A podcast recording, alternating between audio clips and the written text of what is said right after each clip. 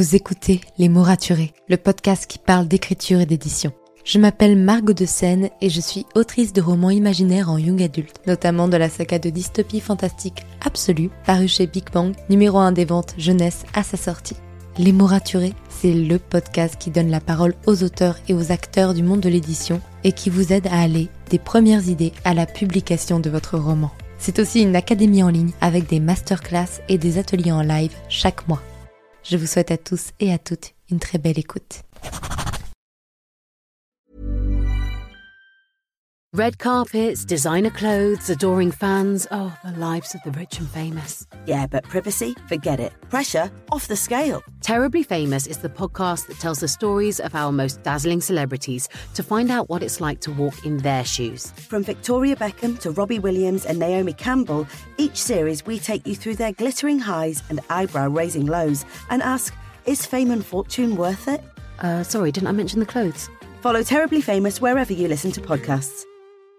Ah, nothing better than a perfectly clean kitchen. But things always find a way to get a little messy. No point crying over spilt, well, anything. Hotpoint's new induction hob has a unique clean protect coating. Just wipe with water to clean. That's farewell food stains, adios halos, and ciao to harsh chemicals. Plus, it's five times more resistant to chipping. Finally, no extra protection needed. To learn more, visit hotpoint.co.uk. Hotpoint, your trusted partner at home. Claims against chipping are comparable to Hotpoint non-coated models. See website for details.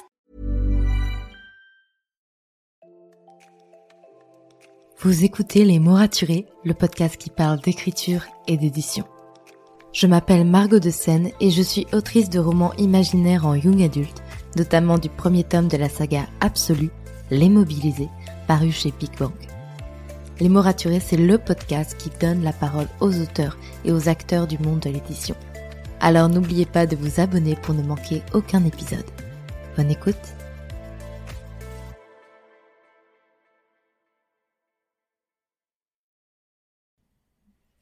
Hey, bonjour et bienvenue dans ce nouvel épisode de podcast. J'espère que vous allez bien, que vous avez passé un bon week-end et je vous souhaite la meilleure semaine possible.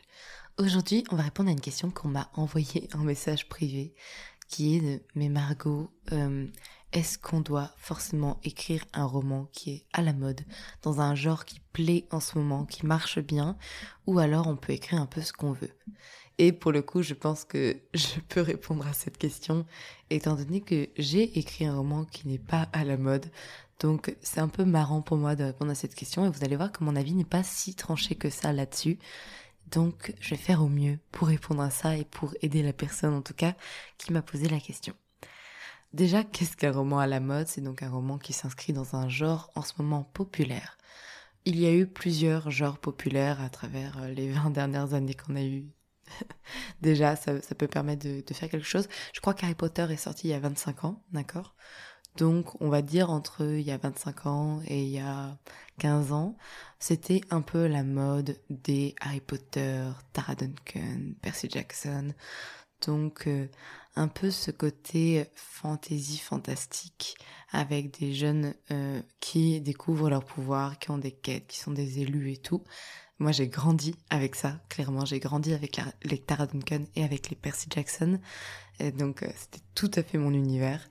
Puis, euh, alors, si je me trompe pas, je vais pas dire de date exactement, mais on va dire entre 2008 et 2013, à peu près, peut-être 2012, on a eu l'époque urban fantasy, avec notamment les vampires, les loups-garous, les anges, euh, et je pense notamment à tout ce qui est Twilight, qui a totalement démarré ce nouveau genre, parce que à chaque fois il y a eu un, une saga ou un roman qui a fait office de rupture, et donc qui a démarré un nouveau genre.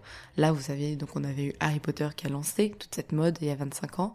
Là, c'est Twilight qui arrive, et qui arrive avec de la romance qui se passe du coup dans un urban fantasy ou euh, science-fiction, euh, une fantasy paranormale, pardon.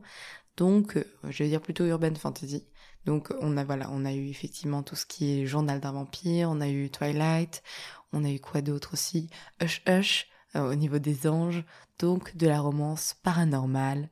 Et j'avoue que ça, c'était le début de mon adolescence. Et j'ai aussi grandi avec ça. Donc c'est marrant à chaque fois comment les genres marquent un petit peu la construction de quelqu'un.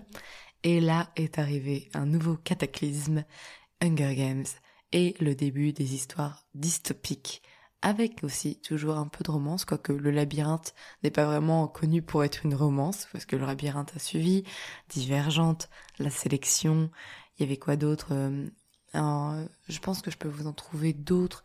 Ah tiens, je viens de repenser à 16 lunes aussi qui marchait aussi dans l'urban fantasy. Mais il y a, mais il y a aussi euh, quoi d'autre? Il y a plein, plein. En fait, moi, j'ai lu beaucoup, beaucoup de dystopies. Là, tout de suite, je les ai pas en tête, genre Promise, ce genre de choses. The Book of Ivy. Ça, tout ça, c'est des dystopies. Des dystopies avec un peu de romance pour la plupart du temps. Mais pas toujours finalement, mais c'était vraiment l'ère de la dystopie. Et encore une fois, ça a duré 4-5 ans. Et dernièrement, on est entré dans une ère, je dirais juste au moment à peu près du Covid ou peut-être un petit peu avant. Je dirais peut-être un petit peu avant, mais ça a vraiment, vraiment pris de l'ampleur pendant le Covid, de la romantésie, donc de la romance dans de la fantaisie, et notamment la mode des fays, donc euh, F-A-E, je pense que je le prononce bien, mais je suis pas trop sûre, qui sont des sortes d'elfes avec des pouvoirs qui n'ont pas le droit de mentir, donc type euh, le prince cruel, type, euh, même si le prince cruel n'est pas en soi une romance, mais il y a de la romance quand même dedans, mais voilà. un palais d'épines de roses. Là, dernièrement, j'ai en tête une sortie Big Bang, un pacte avec le roi elfe, mais il y en a plein. Pour le coup, ça, j'avoue, je suis passée totalement à côté de ce genre. Euh, j'ai tenté, j'ai lu les, les plus gros, c'est-à-dire que j'ai lu les deux premiers tomes d'un palais d'épinay de rose, donc à Cotard. Ça m'a pas convaincu, mais bon, euh, je, je comprends que ça puisse plaire. J'ai lu le premier tome du Prince Cruel, et je pense que pour le coup, par contre, je vais continuer cette série. J'ai acheté le tome 2 et 3, donc à mon avis, je vais continuer de les lire par curiosité. Donc voilà un petit peu où on en est. Et là, ça va faire du coup un peu plus de 3 ans que c'est la mode de la romantaisie et que personnellement en tant que spectatrice de ce genre parce que je ne le lis pas, je vois de plus en plus d'avis mitigés dessus. Donc peut-être qu'on arrive tout doucement vers un essoufflement du genre de la romantaisie, en tout cas avec les faits. Genre j'ai vu pas mal de lecteurs et de lectrices sur les dernières sorties avec des faits se dire un petit peu lassés du genre. Et ce qui arrive à chaque fois, hein, très honnêtement. À chaque fois, c'est parce qu'on est lassé du genre qu'on passe à autre chose, et ainsi de suite. Et d'ailleurs, c'est comme ça et c'est normal, d'accord?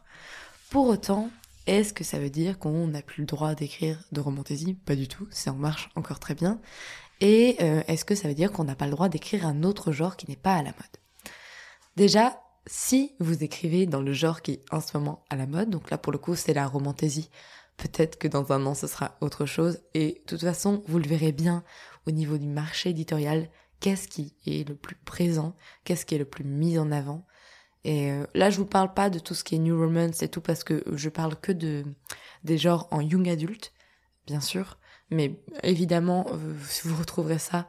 Euh, peut-être que vous retrouvez aussi des, des genres un peu plus à la mode ou des façons de faire à la mode dans les thrillers, dans la romance normale, dans la new romance, dans la dark romance. Peut-être qu'il y a des sujets qui reviennent plus qui sont à la mode, mais pour les coups, moi je ne m'y connais absolument pas dedans, donc je ne vous parle que de young adulte. Et donc peut-être que l'année prochaine, en young adulte, ce sera autre chose, que ce sera plus la romantaisie, peut-être que ce sera encore la romantaisie et qu'elle s'essoufflera dans deux ans. Aucune idée, très honnêtement.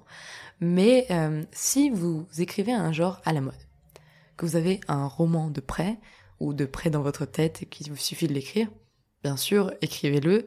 Pourquoi ça a des avantages? C'est que effectivement les maisons d'édition sont à la recherche de ce genre de livres parce qu'elles savent que ça se vend bien. Donc bien sûr elles sont friandes de ce genre d'histoire, elles sont friandes de dire ah bah le livre est tout à fait dans les codes du genre qui fonctionne en ce moment, donc c'est pas un risque financier pour nous. Donc ok, on va le prendre et ok, euh, si c'est bien écrit, bien amené, il n'y a pas de souci. Et euh, je pense que là-dessus, il faut pas se priver. Par contre, est-ce qu'il faut absolument se forcer à écrire un roman parce que c'est à la mode? Non. Non, non, non, vraiment pas. Ne vous forcez pas.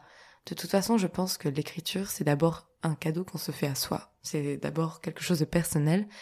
Et après, quand on entre dans le milieu professionnel, donc on a publié une fois et tout, là, on peut peut-être déjà se poser des questions sur ce qu'on a envie d'écrire et sur ce qui marche. Et encore, on n'est pas forcément obligé de suivre les tendances. Et dans mon cas, bah, je n'ai pas suivi les tendances. Et je vous dis non, d'autant plus si vous écrivez lentement comme moi. C'est-à-dire que j'ai démarré mon roman, donc la dystopie, en 2017. Il y avait encore un peu de science-fiction en 2017, même si c'était vraiment la fin de la fin. Si je l'avais fini en 2017, peut-être que ça aurait été direct un peu plus facile et encore, parce que c'était un peu la fin, que les gens en avaient marre de lire de la dystopie, de la science-fiction, donc c'était plus vraiment dans le bon mood. Euh, en 2022, je me suis pris effectivement des refus parce que c'était de la science-fiction et de la dystopie et que c'était pas le genre à la mode. Mais j'ai été aussi acceptée comme quoi bah c'est pas ça qui fait finalement qu'on est accepté ou non en maison d'édition à la toute fin. Il faut que l'histoire elle soit bien, que l'éditeur ou l'éditrice il est ou, ou elle ait un coup de cœur, que cette personne croit en votre histoire et a envie de la porter. Et ça finalement ça dépend pas tellement du genre mais de l'histoire en elle-même.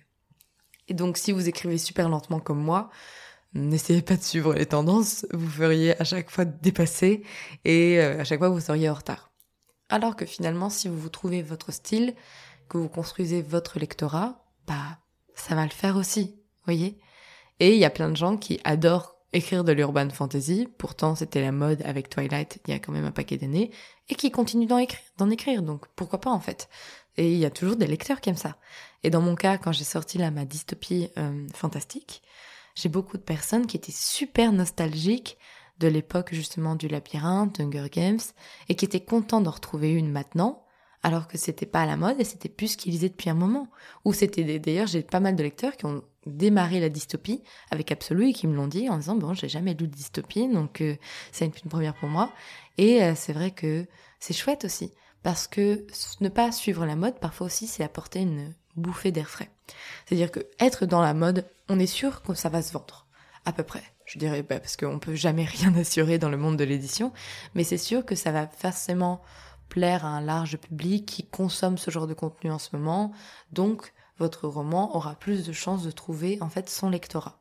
Parce que c'est ce que mettent en avant les, libraires du moment, parce que les maisons d'édition vont peut-être investir un peu plus, parce que les lecteurs vont pas se poser de questions, et s'ils voient un, roman qui entre dans le code des genres qu'ils sont en train de lire, il ne se pose pas de questions. Vous n'imaginez pas, j'ai lu toutes les dystopies qui sont sorties à cette époque, à peu près, vraiment, parce que je ne me posais même pas de questions. Dès que je voyais que ça entrait dans le schéma de la dystopie, je lisais.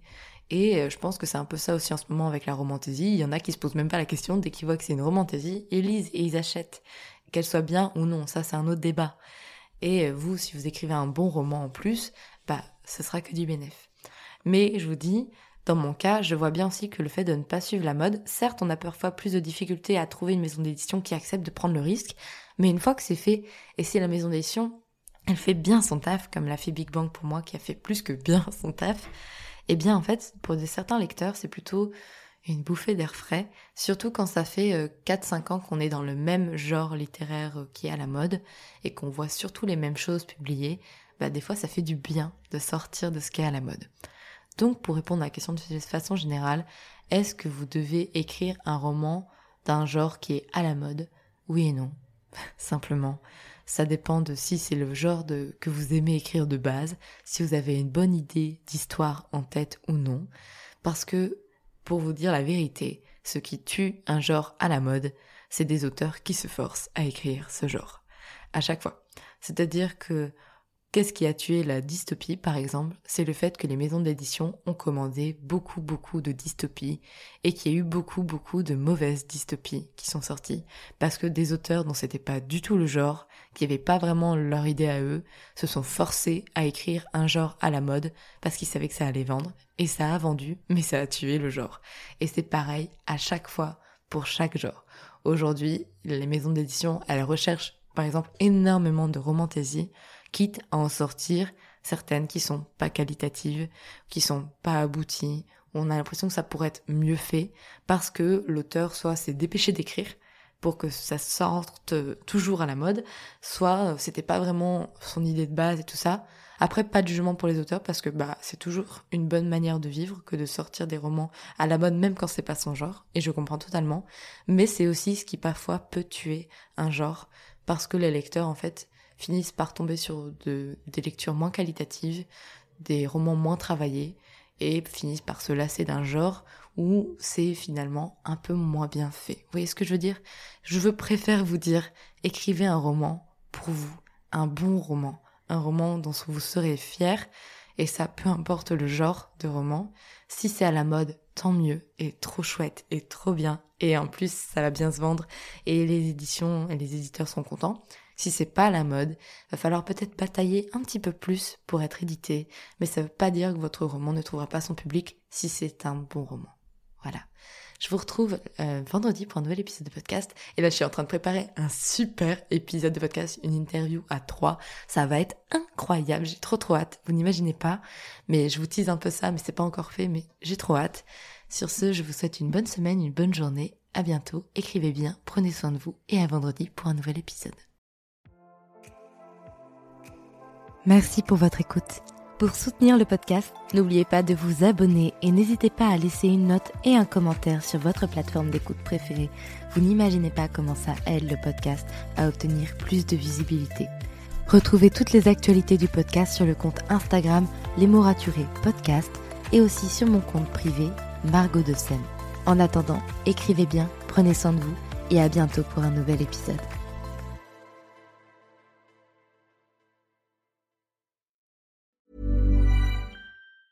When it comes to finding great deals on mobiles, we've gone beyond expectations at Curry's. Maybe you want the latest Samsung Galaxy A34. We've got all the latest models on the award winning ID Mobile and Vodafone networks. Maybe you want a better deal. We've got deals on data, trade ins, cashback, and more. See for yourself at your nearest Curry's store. And if you want free next day delivery, look online at carphonewarehouse.com. Order before 8 pm for free next day delivery in most areas, subject to availability, excludes bank holidays.